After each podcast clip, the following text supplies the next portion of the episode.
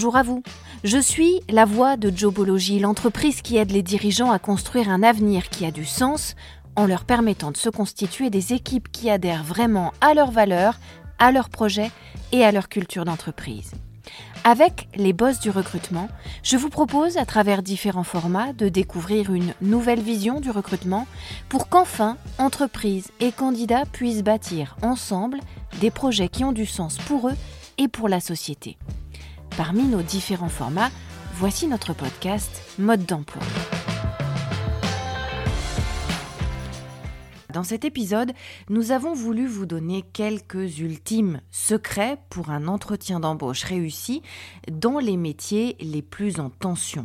Les métiers en tension, ce sont la santé, le transport, la logistique, la vente, la distribution, l'alimentaire, les filières du tourisme et de la pêche autant de secteurs qui cherchent à recruter et tant d'autres encore à cause d'une pénurie de main-d'œuvre qui s'aggrave à mesure des années, à mesure des départs en retraite et du non-renouvellement des générations dans certains métiers.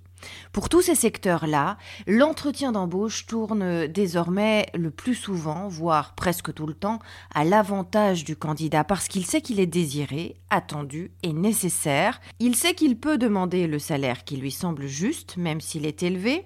Il sait qu'il peut, globalement, poser toutes ses conditions et que si demain vous ne faites pas affaire avec lui, eh bien d'autres l'attendent pour le recruter également. Et ces autres, ce sont vos concurrents. Comment, dès lors, réussir à le convaincre, ce candidat, de venir travailler chez vous sans céder à un despotisme de l'offre qui vous mettrait sur la paille et en pérennisant déjà votre relation pour qu'elle s'inscrive dans le temps? Voici nos quelques secrets.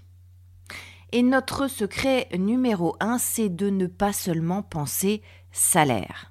Aujourd'hui, certains euh, recruteurs, certains DRH, certains patrons pensent encore à tort que les candidats à l'embauche ne seront séduits que par un salaire mirobolant ou des primes exceptionnelles. Et c'est faux.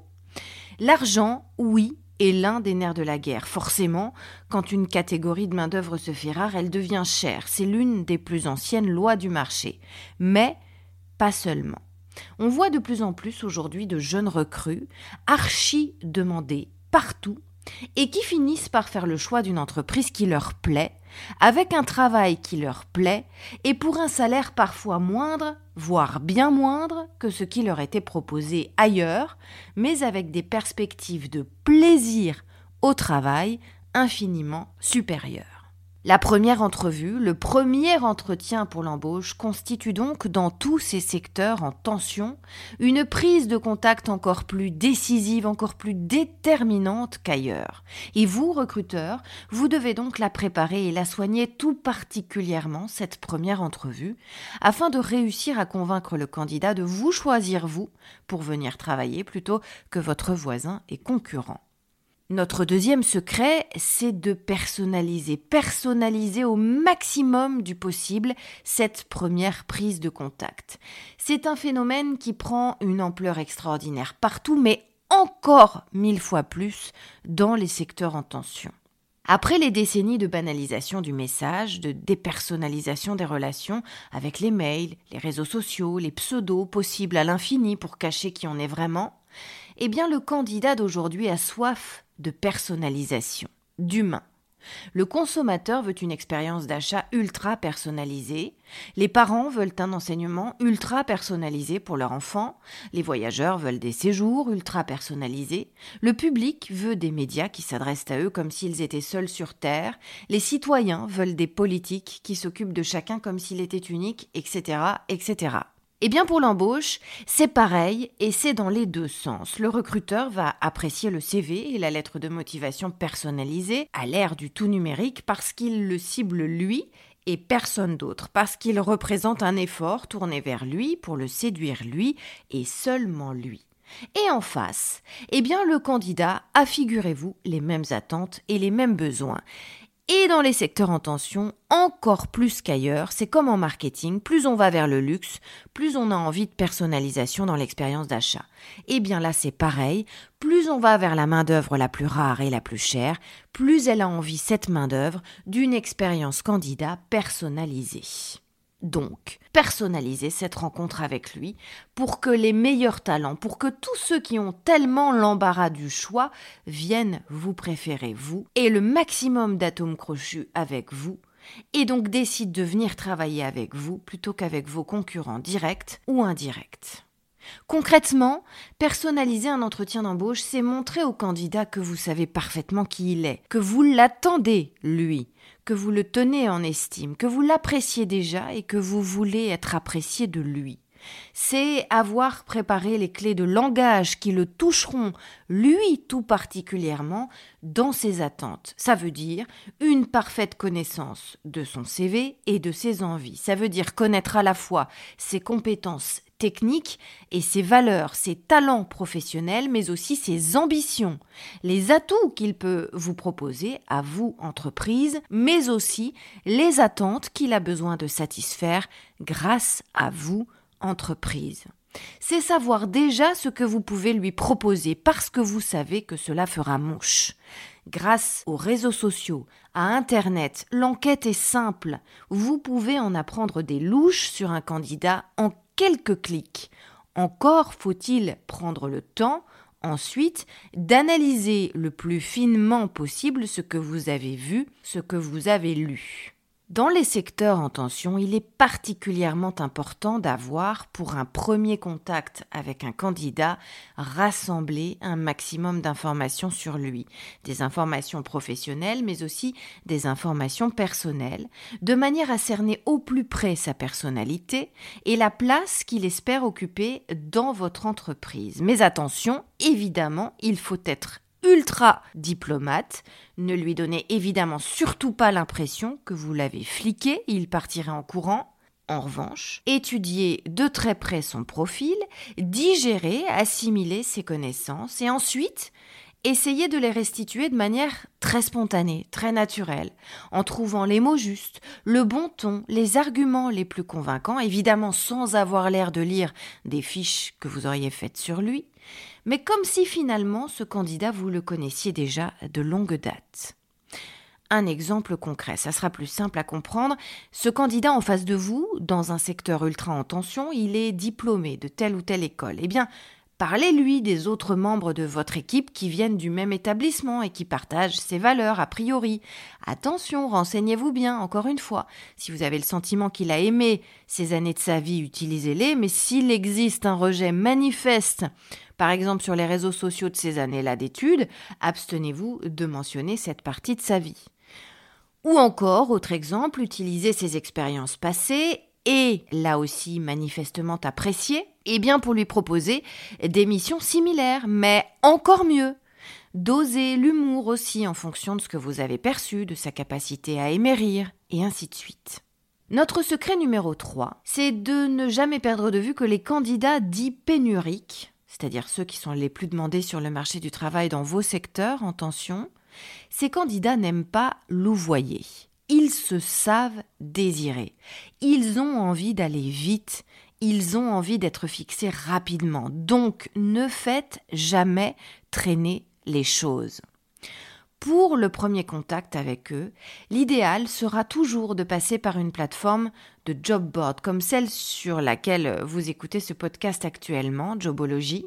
Sans prêcher pour notre paroisse, c'est quand même le vecteur le plus efficace pour trouver les bons candidats, pour les cibler efficacement et pour aller vite. Et d'ailleurs, pour vous montrer que je ne vous vends pas juste notre soupe à Jobology, 88% des DRH en France passent par une plateforme de recrutement. Si un recruteur trouve son candidat sur une plateforme dédiée à l'emploi, ça veut dire quelque chose. Ça veut dire que le candidat veut y être trouvé par un recruteur comme celui-là. Ça veut dire que les algorithmes de ces moteurs de mise en relation entre l'offre et la demande, qui sont excessivement bien faits, ont permis de faire matcher avec beaucoup d'efficacité ce profil-là de recruteur et ce profil-là de candidat. Vous serez donc sûr, en passant par un job board, de ne pas perdre de temps avec les mauvaises personnes, mais aussi de ne pas en faire perdre aux candidats les plus recherchés et les plus exigeants. Si vous les trouvez sur ces sites-là, c'est qu'ils vous attendent, et c'est un bon point. Ensuite, continuez sur le même rythme sans laisser traîner, jamais. Fixez une date de premier rendez-vous très vite et si c'est concluant, finalisez le contrat dans les huit jours qui suivent. Sinon, le candidat ira voir ailleurs où il est de toute façon attendu et voulu. Et si vous ne pouvez pas tenir ces délais, eh bien tenez votre candidat au courant méticuleusement tous les deux ou trois jours pour qu'il ne se sente pas oublié, pour qu'il sache que c'est bon pour vous. Notre secret suivant, c'est de viser toujours le long terme. Donner au candidat un CDI tout de suite, avec une période d'essai suffisante pour le tester, pour être sûr que c'est bien votre candidat idéal, oui, mais une période d'essai pas trop longue pour instaurer la confiance dès le départ. Parlez-lui de missions futures, parlez-lui de ses objectifs à 6, à 12, à 18 mois. Donnez du sens à son investissement. Missionnez-le de travaux d'importance. Montrez-lui que c'est stratégique et fondamental, que sa présence est stratégique et fondamentale à vos yeux. De plus en plus de candidats, en effet, ont aujourd'hui besoin de se dire qu'ils travaillent dans une entreprise qui a des valeurs, qui a une philosophie, qui a une philanthropie. Détaillez donc à vos candidats vos objectifs de préservation de l'environnement, d'amélioration des conditions de travail dans votre entreprise, par exemple. Impliquez-le, votre candidat, demandez-lui son avis, demandez-lui ses attentes, ses besoins, ses pistes de travail. Et pourquoi pas investissez-le d'une mission en ce sens, si vous sentez que c'est ce qui l'intéresse et ce qui le motive. Ça sera toujours mieux qu'il soit de votre bord plutôt que dans le syndicat d'en face promettez-lui un vrai parcours avec des évolutions de carrière, des challenges, des expériences à l'étranger, des moyens technologiques innovants. Détaillez-lui vos investissements recherche et développement. Parlez-lui du collectif, parlez-lui de son travail au sein d'une équipe dans laquelle vous l'intégrez tout de suite en y mettant tous les moyens nécessaires pour qu'il se sente rapidement en famille, selon l'expression consacrée. Ce sont aussi toutes ces attentions qui vous permettront d'éviter le chantage financier de ces candidats qui se savent très demandés dans les secteurs les plus en tension. Certains d'entre eux n'hésitent pas à demander une rémunération mirobolante et totalement disproportionnée. Si vous en avez les moyens, tant mieux. Mais si vous ne pouvez pas accepter ces tarifs-là, vous avez quand même la possibilité de convaincre ces candidats avec d'autres atouts des perspectives alléchantes, un environnement de travail, des évolutions de carrière, des avantages en nature, des primes, des formations professionnelles dont il a envie, etc. Encore une fois, un salarié doit s'estimer bien payé pour être efficace et investi, c'est une évidence et on ne vous dit pas le contraire. Mais le salaire n'est vraiment plus la seule motivation, surtout chez les candidats pénuriques. C'est même l'un des plus gros changements sociaux de ces dernières décennies. Les nouvelles générations ne veulent plus passer leur vie dans la même entreprise. Elles ne veulent à aucun prix s'ennuyer dans leur vie professionnelle. Et l'intérêt qu'elles portent à leur mission arrive quasiment à égalité avec la rémunération dans leurs critères de choix des entreprises. Et c'est tout ça que vous devez toujours avoir à l'esprit quand vous menez, quand vous organisez un entretien d'embauche, mais encore davantage, encore mille fois plus, quand il s'agit de recruter des candidats pénuriques dans des secteurs en tension qui souffrent du manque de main-d'œuvre.